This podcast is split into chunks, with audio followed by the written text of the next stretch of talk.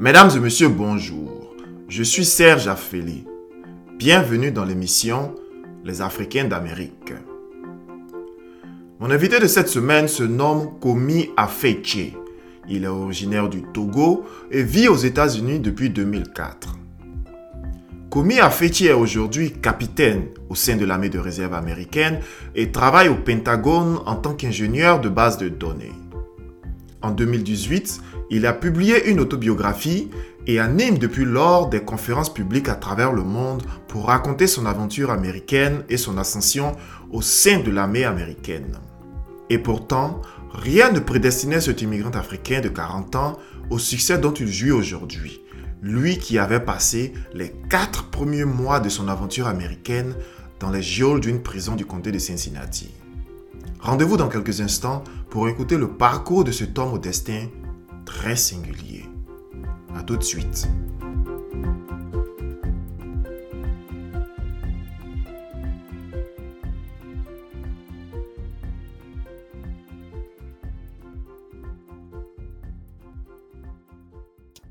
Komi Afeche, bonjour. Bonjour Serge et bonjour à tous nos auditeurs. Komi Afeche, vous êtes originaire du Togo, où vous passez une partie de votre vie avant d'émigrer aux États-Unis en 2004. Pouvez-vous nous dire dans quelle ville du Togo vous grandissez et quels souvenirs gardez-vous de votre enfance dans votre pays d'origine? Effectivement, je suis né au Togo. J'ai grandi une partie de ma vie là-bas avant d'atterrir aux États-Unis en 2004. Le souvenir que je retiens du Togo est que euh, c'est là où j'ai été formé, euh, éduqué par mes parents. Mon père travaillait comme euh, agent, de, agent commercial d'une société française appelée S3G. Et on a eu la chance de le faire déplacer chaque 3-4 ans tout au long du Togo jusqu'au nord et revenir. Donc, mon enfance s'est formée par toute cette mémoire de ville et de village. Et tout ce que je retiens particulièrement, c'est cette culture du pays qui est très acceptable, les gens accueillants et cette enfance innocente que j'ai eue au Togo. Ma vie aujourd'hui reflète un peu ce que mes parents m'ont enseigné et toute ma famille m'a supporté en grandissant. Y a-t-il un souvenir particulier de votre vie au Togo que vous chérissez jusqu'à présent? Oui, au, fait, euh, un souvenir particulier, c'est que à cause des fonctions de mon père, il est souvent dans les villes éloignées de notre village. Mais à, chaque vacances, euh, il s'assurait que nous, tous les enfants, nous rentrions au village où nous aidons notre grand-père à cultiver la terre, nous aidons notre grand-mère à faire les travaux ménagers. Donc, c'est un souvenir qui va demeurer avec moi que après les écoles, nous avons des vacances de deux mois, deux mois et demi des fois, et nous rentrons au village. Donc, nous étions entre la ville et le village constamment tout en grandissant. Donc, c'est quelque chose que j'ai toujours en mémoire. Pourquoi avoir choisi d'immigrer aux États-Unis au lieu d'une destination comme l'Europe, en l'occurrence la France ou l'Espagne ou l'Italie, qui est en général la destination privilégiée d'immigrants africains qui viennent de pays francophones. Effectivement, en grandissant, euh, l'idée populaire, c'est que tout le monde qui voulait une vie euh, réussie pensait à immigrer en France, parce que le Togo, comme la Côte d'Ivoire ou bien d'autres pays africains colonisés par la France, c'est ça qui est l'attraction. Même moi, en classe de troisième, j'ai eu un professeur d'histoire-géographie qui nous enseignait sur les continents. Ça faisait partie de notre euh, curriculum d'études. Et arrivé sur le continent américain, le monsieur a vraiment mis sa passion dans les enseignements. Lui-même n'a pas eu la chance de visiter, mais il a su communiquer cette passion ou bien cette dévotion des États-Unis à nous, ses étudiants, dans le temps. Donc, il nous a parlé de melting pot, il nous a parlé de comment les États-Unis sont une terre d'opportunité pour tout un chacun qui vient avec rien peut réussir sa vie. Donc, c'est juste à partir de ces cours-là, hein, parce qu'on l'avait chaque mardi, et quand il vient, euh, il dégageait une passion pour les États-Unis d'Amérique. Donc, ça a fait que c'est né en moi ce désir de voir ce, pays. Et en plus de ça, je sais que plein de jeunes hommes en Afrique ont aussi été, pas victimes, mais tombés sous le, le fait de, des films américains, des rap américains, des vidéos que nous voyons des États-Unis. Donc pour moi, quand je suis rentré en contact de tout ça en grandissant euh, graduellement, euh, toute l'idée de l'Europe, la France euh, est partie, quoi. Et c'est depuis l'âge de, je crois, 16-17 ans que je me suis dit que je vais aller aussi voir de mes propres yeux le pays là dont tout le monde parle, particulièrement mon professeur. Ah, mais c'est très intéressant. Et enfin, vous réussissez à obtenir un visa pour les États-Unis et arrive votre arrivée aux États-Unis en 2004, vous vous retrouvez incarcéré pendant quatre mois dans les prisons du service d'immigration américain. Racontez-nous un peu les raisons qui ont conduit à cette incarcération. Mon incarcération a été à la fin purement et simplement euh, une erreur. Mais ce qui s'est passé est que j'ai eu le visa le 12 mars 2004. L'université qui m'avait accepté allait commencer le 15 mars de la même année. Et j'étais censé être là bien avant que l'école ne commence. Et je suis arrivé aux États-Unis le 24 mars parce que il y avait aucun vol entre le 12 où j'ai eu le visa jusqu'au 24 où je suis arrivé. Donc j'étais déjà automatiquement en retard. Ceci, je le saurai après. La procédure est que si tu as été accepté par université ici et que tu vas venir en retard, tu devais obtenir une permission de l'université disant que oui, tu es toujours admissible et que tu viens en retard. En général, en Afrique, lorsque tu as le visa, c'est tout ce que nous avons besoin. Je ne connais pas les détails. Aucun de mes amis n'a fait le même parcours pour savoir ce qu'il fallait quand tu es en retard. Donc, je suis venu comme ça et j'étais en retard. Maintenant, à l'aéroport, l'officier me demandait si j'avais les documents m'autorisant à venir en retard en anglais. Le jour-là, lorsqu'il me posait les questions, je ne comprenais pas du tout anglais. Je répondais par oui, par non, par méga. J'ai dit oui, que j'avais les documents. Maintenant, il a fouillé ce que j'avais, mon passeport et puis l'enveloppe de I-20. Et puis, je n'avais pas le document. Donc, pour lui, je lui mentais. Donc, c'est ça qui a conduit à mon incarcération. Purement et simplement comme ça. Et alors, comment est-ce qu'on se sent quand on se dit, ah oui, on rêve des États-Unis, cette terre d'opportunités, cette terre de rêve, ce melting pot. Et lorsqu'on arrive sur le territoire, le premier jour, on se retrouve en prison. Quels sentiments vous ont traversé quand vous vous êtes retrouvé dans cette situation? Serge, je peux imaginer que j'ai commencé par rêver des États-Unis en classe de troisième à l'âge de 17 ans. Et j'ai eu le bac en 2000 à 20 ans. Et j'ai postulé la première fois pour l'obtention de mon visa en 2001 on m'a rejeté. En 2002, on m'a rejeté. En 2003, on m'a rejeté. Et finalement, en 2004, je l'ai eu. Maintenant, j'ai quitté Lomé, venir aux États-Unis et te voilà en prison la première nuit. Et tu es menacé de déportation. Je te dirais que j'étais dévasté. J'étais dévasté. C'est-à-dire que des fois, je me dis que c'est un miracle de Dieu que je ne m'étais pas suicidé ou bien je n'ai pas pensé au pire, quoi, parce que c'était tout mon rêve. Donc, simplement et purement, j'étais complètement perdu. Wow. Et vous racontez cette histoire, enfin cette aventure américaine dans un livre que vous avez publié qui est disponible sur Amazon et le titre c'est À la poursuite de mon rêve américain.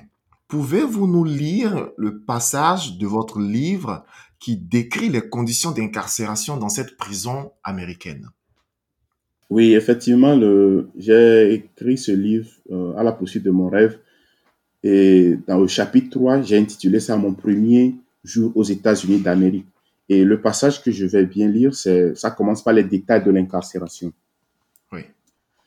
J'ai passé ma première nuit aux États-Unis d'Amérique par terre dans une prison du comté de Cincinnati dans l'Ohio.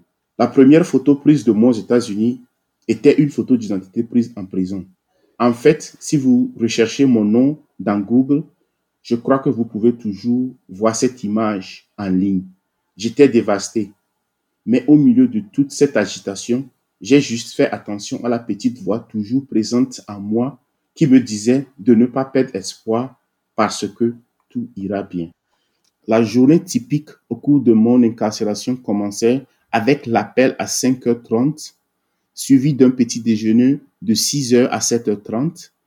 De 8h à 10h30, c'était mon temps personnel pour lire un livre que j'avais emprunté à un gars au nom de Patrick ou aller à un groupe de prière du matin que quatre autres détenus et moi avions formé. Les membres du groupe étaient Patrick du Gabon, Obo du Nigeria, Douglas de la Jamaïque et Abel de l'Éthiopie. Nous prions surtout pour que nos situations respectives changent et nous appelions Dieu à nous soutenir jusqu'à notre libération. Ensuite, le déjeuner était servi entre 11h et 12h30. Durant l'après-midi, une heure était réservée à la randonnée dans la cour ou à la sieste. Dépendamment de la journée, le souper était servi entre 16h30 et 17h30. Les douches étaient ouvertes à partir de 18h jusqu'à 19h. Et à partir de 21h, je devais me tenir auprès de mon lit pour répondre à l'appel du soir. À 22h, les lumières s'éteignent. Wow. Merci. Alors, pourquoi avoir décidé d'écrire un livre? Pourquoi avoir décidé de raconter cet épisode tellement douloureux de votre euh, existence ici aux États-Unis? La plupart des gens, je dirais, seraient plutôt intéressés à garder cet épisode de leur vie sous silence. Oui, au fait, euh, l'épisode là de ma vie n'était vraiment qu'un épisode, hein, parce que c'était un chapitre dans ma vie. En regardant mon parcours, je me suis dit que ce que j'ai traversé, je n'étais pas le seul. Je suis sûr qu'il y a eu des Africains qui sont venus et qui ont été retournés par les mêmes procédures. Je suis sûr qu'il y a les gens qui ont fait face à la déportation. Tout immigrant qui vient ici doit commencer quelque part. Donc, raison pour laquelle j'ai décidé d'écrire mon histoire, c'est-à-dire pour encourager et motiver tous ceux qui tomberont sur le livre là, que ce soit maintenant ou dans le futur.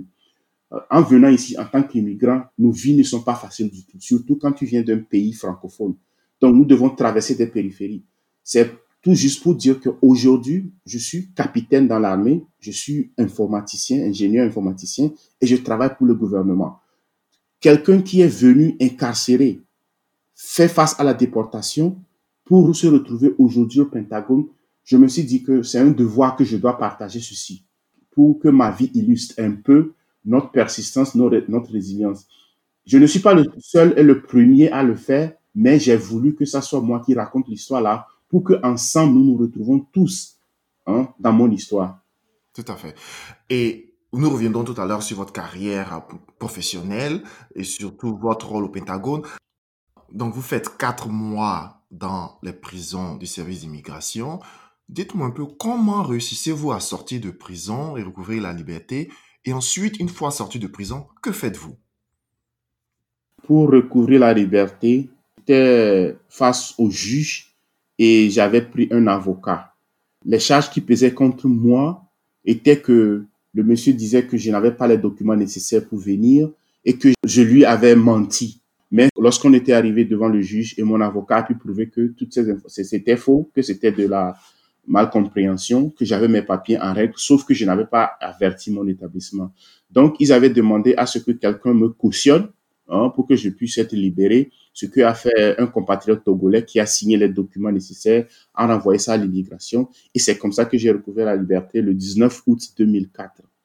Donc, de là, tout comme immigrant, tu sors, la première chose à faire, c'est de te trouver un petit boulot, de commencer par apprendre l'anglais. Et si tu es ambitieux, de progresser hein, vers ce que tu es venu faire aux États-Unis. Donc, je suis passé presque par la, la même chose hein, juste à ma sortie. L'apprentissage de mon anglais s'est fait en regardant les dessins animés parce que je me dis que si tu vas dans tout pays où tu ne parles pas la langue, euh, les dessins animés, c'est habituellement pour les enfants, pour que les enfants puissent comprendre les concepts, apprendre la langue.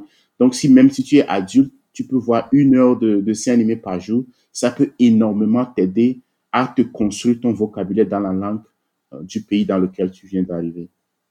Combien de temps vous prend l'apprentissage de l'anglais et à quel moment réussissez-vous à reprendre vos études? L'anglais, je dirais que même après 17 ans aujourd'hui aux États-Unis, je continue pas à apprendre l'anglais parce qu'il y a tellement de mots, de, tellement de choses à toujours apprendre. Mais je dirais que pour devenir courant dans l'anglais, ça m'a pris au moins deux ans. Parce que tu es forcé de parler avec les gens qui sont autour de toi, qui ne comprennent pas le français ni notre langue maternelle. Donc, ça fait que je m'étais jeté comme ça pour le faire. J'ai repris les études euh, trois ans après, en 2007, où j'ai commencé par le Montgomery Community College et à, maintenant apprendre officiellement l'anglais, c'est-à-dire je suis allé à l'université m'inscrire maintenant et j'ai commencé les cours d'anglais. Mais avant, j'ai appris l'anglais tout juste en regardant la télé, dessins animés comme je l'ai mentionné, et puis en essayant de mon mieux. L'apprentissage formel de mon anglais a commencé avec mon inscription euh, à Montgomery Community College ici dans le Maryland en 2007. Lorsque vous vous inscrivez à l'université, vous décidez aussi de tenter votre aventure dans l'armée de réserve américaine. Pourquoi avoir décidé de tenter une aventure dans l'armée? Tu sais, j'ai commencé l'école en 2007, mais payer pour les études était énormément cher.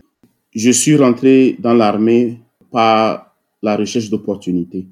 Parce que, allant de petit boulot en petit boulot, tout en essayant de faire les études, les études universitaires coûtent énormément cher aux États-Unis. Pour ceux qui vivent ici, et nous tous nous le savons.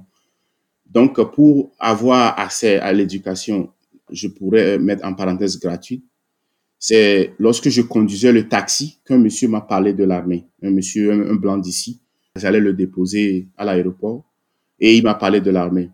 Que l'armée peut euh, m'aider à finir mes études et à avoir la nationalité. Les deux choses que je cherchais ardemment.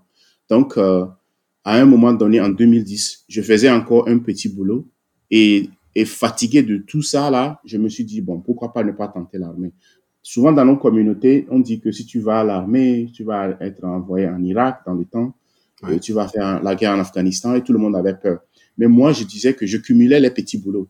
Hein, et j'étais fatigué, je n'avais pas l'éducation, je n'avançais pas au fait quoi. Donc quand il m'a parlé que l'armée pouvait m'ouvrir les portes pour avoir mon, mon diplôme universitaire et avoir la nationalité, je n'ai pas hésité à aller euh, me postuler. Bon, voilà la raison principale pour laquelle je me suis engagé dans l'armée. Fini mes études, obtenir ma nationalité. Vous parlez tout à l'heure de petits boulots. Quels sont les petits boulots que vous faisiez à l'époque? J'ai commencé par euh, cuisinier dans le Papaes, où ils font les poulets. Et ensuite, j'ai travaillé dans un hôtel où j'étais le, le bell person. En français, je pense c'est le garçon d'hôtel qui prend les bagages des gens qui arrivent. Mhm. Et ensuite, euh, j'ai conduit le taxi. Hein, c'est pas aujourd'hui Uber, mais avant, dans le temps, j'ai pris la licence de taxi où je conduisais.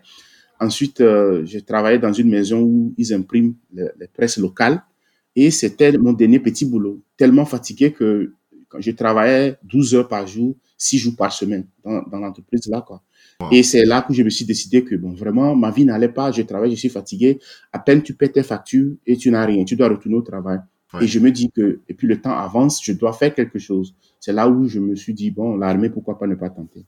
Oui, et donc l'armée a été une très bonne opportunité pour vous parce que grâce à l'armée, vous finissez vos études, vous obtenez un diplôme d'ingénieur de système de base de données et à présent, vous travaillez au Pentagone. Racontez-nous un peu comment sont perçus les immigrants africains dans la profession que vous exercez ici aux États-Unis et à quels préjugés et stéréotypes avez-vous dû faire face? Les préjugés, c'est que comme nous sommes francophones, nous ne nous exprimons pas bien en anglais. Des fois, les gens pensent que nous ne sommes pas compétents parce que notre expression n'est pas toujours là. Mais les Américains savent très bien que les Africains sont éduqués ou bien ils aiment s'éduquer. Donc, euh, euh, moi, personnellement, c'était au début, c'était la langue parce que j'étais francophone et mon expression en anglais, des fois, ne cloche pas très bien. Mais avec le temps et l'apprentissage et me forcer, je me dis que bon, au fait, si je parle plusieurs langues, au fait, c'est un avantage. Je ne devais pas regarder ça comme inconvénient. Donc, euh, avec le temps, quelque chose qui me plaît chez les Américains est que lorsque tu es compétent, ils le savent.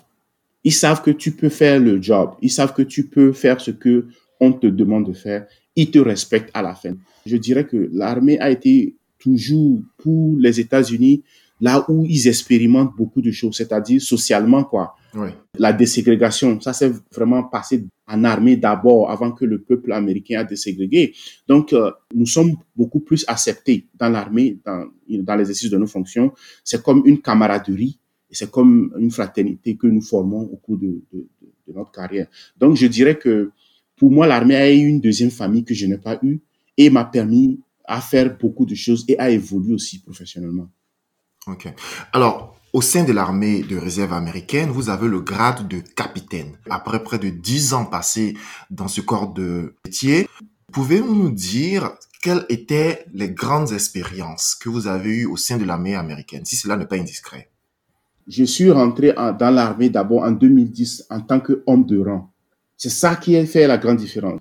Donc j'ai passé cinq années comme simple homme de rang en attendant que je poursuive mes études parce que ici, tu ne peux pas postuler pour devenir officier si tu n'as pas ta licence minimum. le bachelor. Donc, le bachelor. Donc, j'ai attendu tout cette, les cinq premières années, j'étais dans l'armée, mais j'étais simplement un homme de rang et je suis arrivé au rang de sergent. Donc, pour expérience, je dirais que c'était en 2015 où j'ai été déployé à Djibouti hein, pour une mission de soutien des, des troupes américaines qui euh, fonctionnent dans, dans ce milieu-là. Donc, arrivé là-bas à Djibouti, me voilà en tenue américaine, même mon nom, tu sais que c'est un nom africain. Et lorsque nous sortons, nous faisons des, échanges avec les autorités djiboutiennes, ils voient un Américain, entre parenthèses, qui s'exprime bien en français. Donc, ils me posent toujours la question, mais monsieur, vous vous exprimez en français, mais c'est comment? Donc, je leur dis que, bon, au fait, je suis togolais mhm. d'origine. Et ils sont toujours étonnés. Donc, toute l'expérience de ma mission là-bas, où j'ai eu à côtoyer des autorités djiboutiennes, ils étaient très surpris positivement que voilà un monsieur qui, pas très longtemps, dix ans à peine, était sur le continent et maintenant qui se retrouve ici dans les autorités euh, militaires américaines et qui vient à des réunions avec les Américains qui font le show. Donc, c'est quelque chose que je ne peux pas oublier parce que ça m'a permis encore de voir mon propre continent hein, à travers les yeux d'être américain, mais avec l'expérience d'être africain d'abord sur le même continent.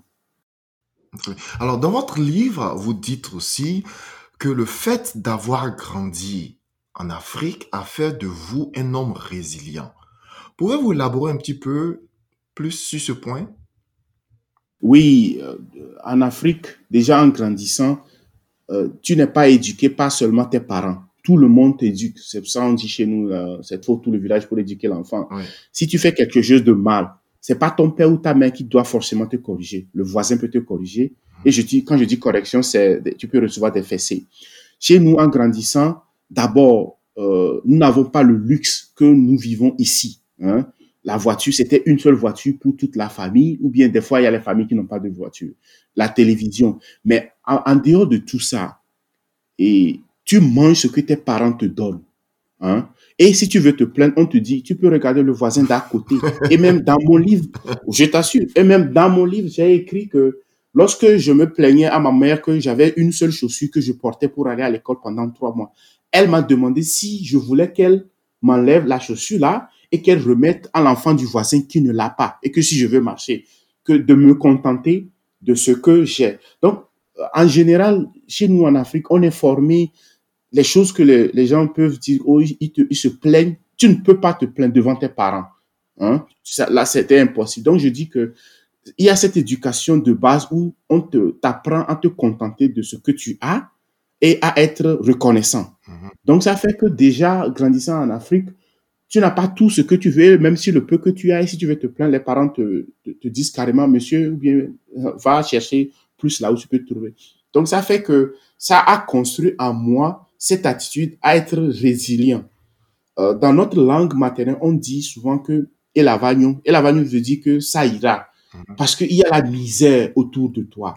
Euh, moi, j'étais fortuné que mon papa travaillait pour une société française, donc on avait le minimum. Mais autour de toi, tu vas à l'école avec des enfants qui n'ont pas mangé avant de venir à l'école, qui n'ont pas de chaussures, qui n'ont pas de cahiers, qui n'ont pas de quoi écrire. Donc ça fait que, et puis les maladies, le paludisme, les choléra, les épidémies, il y a beaucoup de choses. Et même quand tu regardes la télé en Afrique, il y a les guerres civiles de partout. Moi, j'ai grandi dans les années 90. Et c'était dans le temps où, quand tu tournes la télé, c'était la guerre civile au Libéria. C'était les coups d'État en Centrafrique, où tu vois les gens avec toutes leurs possessions sur la tête et ils sont en train d'immigrer. Donc, partout en Afrique, il y a cette, ces images-là qui te disent que, ah, monsieur, si tu es dans un pays où tout est calme, tu peux aller à ton grocery store, tu peux acheter de quoi vivre. Bon, il faut vraiment être reconnaissant. Donc, je dis que l'Afrique et tous les Africains, je dirais, seront d'accord avec moi que grandir en Afrique te donne un moral d'acier d'abord. Tu es optimiste. C'est-à-dire, déjà là, tu viens là, tu sors optimiste avant même que les épreuves de la vie ne, ne, ne commencent. Très belle illustration, en tout cas. Quel conseil avez-vous pour les Africains ou les jeunes immigrants africains qui rêvent d'une vie en Amérique? Ça, c'est une question vraiment pertinente, je dirais, parce que la réussite n'est pas qu'en Amérique. Mais pour les jeunes qui vont rêver de venir aux États-Unis, je dis ceci parce que l'immigration fait partie de la race humaine. Depuis le temps des hommes sur Terre, les hommes ont toujours bougé d'un point à un autre et nous pouvons avoir un autre débat là-dessus. Mais maintenant, pour venir en Amérique, si Dieu, ta chance ou bien les opportunités s'ouvrent pour toi, je dirais que tu dois d'abord t'armer de patience et de résilience que ce que nous regardons à la télé, dans les films ou bien dans les, les clips vidéo, tels que la vie est facile ici, ça ne l'est pas facile. Hmm. Si tu veux venir ici et que tu trouves les, moyens légaux, on dirait en français, pour pouvoir le faire sans que tu ne mettes pas ta vie en danger. Et si tu viens, les opportunités ici sont là. C'est à toi de définir ce que tu veux faire, ce que tu veux que ta vie représente pour que tu puisses vraiment réaliser ton potentiel. Mais si tu décides aussi d'être sur le continent, hein, je dirais aussi que la réussite est aujourd'hui sur le continent. Les grandes compagnies maintenant retournent en Afrique ou bien regardent l'Afrique comme là où il faut investir pour les 50 prochaines années. Parce que ici aux États-Unis, tout est presque construit. En France ou dans les autres pays, tout est presque construit. Mais en Afrique, c'est là où vraiment, lorsque nous pouvons bien mélanger une politique avec un développement qui vont aller de pair, je pense que les Africains n'auront plus besoin d'immigrer comme nous le faisons maintenant en venant aux États-Unis ou en Europe. Mais s'ils décident de venir aux États-Unis, je vous dis que les, les opportunités sont là, mais vous devez travailler très très fort, très très dur et des fois doublement pour y arriver. Alors, dernière question pour terminer notre interview. Quels sont vos projets pour l'avenir? Mes projets pour l'avenir, c'est, c'est très simple et je suis déjà, je crois, dans, dans, dans ces projets. Comme tu m'as invité maintenant dans ce podcast où j'ai l'opportunité de parler à tes milliers, à tes milliers, des centaines de milliers d'auditeurs qui vont écouter ceci après. Et c'est de partager mon expérience c'est de conseiller, c'est d'éduquer, parce que nous avons besoin de ça. Nous avons vécu des choses, nous avons traversé beaucoup de difficultés. Et ce terre là-dessus ne, ne, peut pas nous aider en tant que groupe, hein, en tant que race. Donc, mon projet pour l'avenir, c'est d'être continuellement dans la conversation pour éduquer les jeunes qui viennent, hein, les jeunes qui cherchent des informations, des jeunes qui veulent faire quelque chose, comment les orienter, et fait partie de cette conversation des futurs immigrants ou bien les gens qui sont décidés de rester au pays. Donc, je rentre aussi très souvent au Togo où j'ai une plateforme avec certains médias où je fais des interviews, je participe à des conférences euh, de base sur ce que je pense sur des, des sujets, que ce soit d'actualité ou bien des sujets de tout genre qui va rentrer dans l'éducation de nos peuples. Nous avons besoin de ça. Ici, par exemple, aux États-Unis, si tu prends l'histoire des Noirs ici, hein, tu sais qu'ils ont eu des gens qui ont maintenu la conversation sur le racisme, sur la déségrégation, sur tout ça là, pour que les gens continuellement soient éduqués. Donc, j'aimerais aussi faire partie de ça et ce concours, comme tu le fais aujourd'hui avec toi, sur beaucoup d'autres plateformes, hein, que ce message d'espoir, d'éducation rentre dans toutes nos couches pour que nous aussi, à la fin, nous sachions que nous sommes venus, nous avons appris, expérimenté et maintenant nous éduquons les gens qui viennent après nous pour une vie meilleure dans ce domaine. Komi Afeche, je vous remercie. Serge, c'est moi qui te remercie et merci à tous les auditeurs. Merci d'avoir suivi mon émission d'aujourd'hui sur la vie du capitaine Komi Afeche. Si vous voulez en savoir plus sur son histoire, vous pouvez vous procurer son autobiographie intitulée Chasing My Dream, An American Immigrant Story in America qui est d'ailleurs disponible en français et en anglais sur amazon.com. Tout auditeur de ce podcast pourra bénéficier gracieusement d'une réduction exceptionnelle de 30%. Il vous suffira juste d'utiliser le code AA Podcast. lors de votre achat.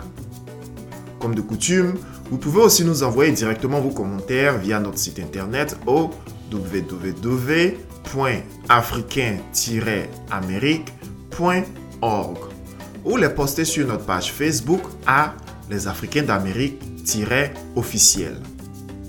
Quant à moi, je vous donne rendez-vous l'année prochaine pour la deuxième saison des Africains d'Amérique et découvrir d'autres immigrants africains qui font la fierté du continent en Amérique du Nord. Bonne fête de fin d'année à toutes et à tous et à très bientôt.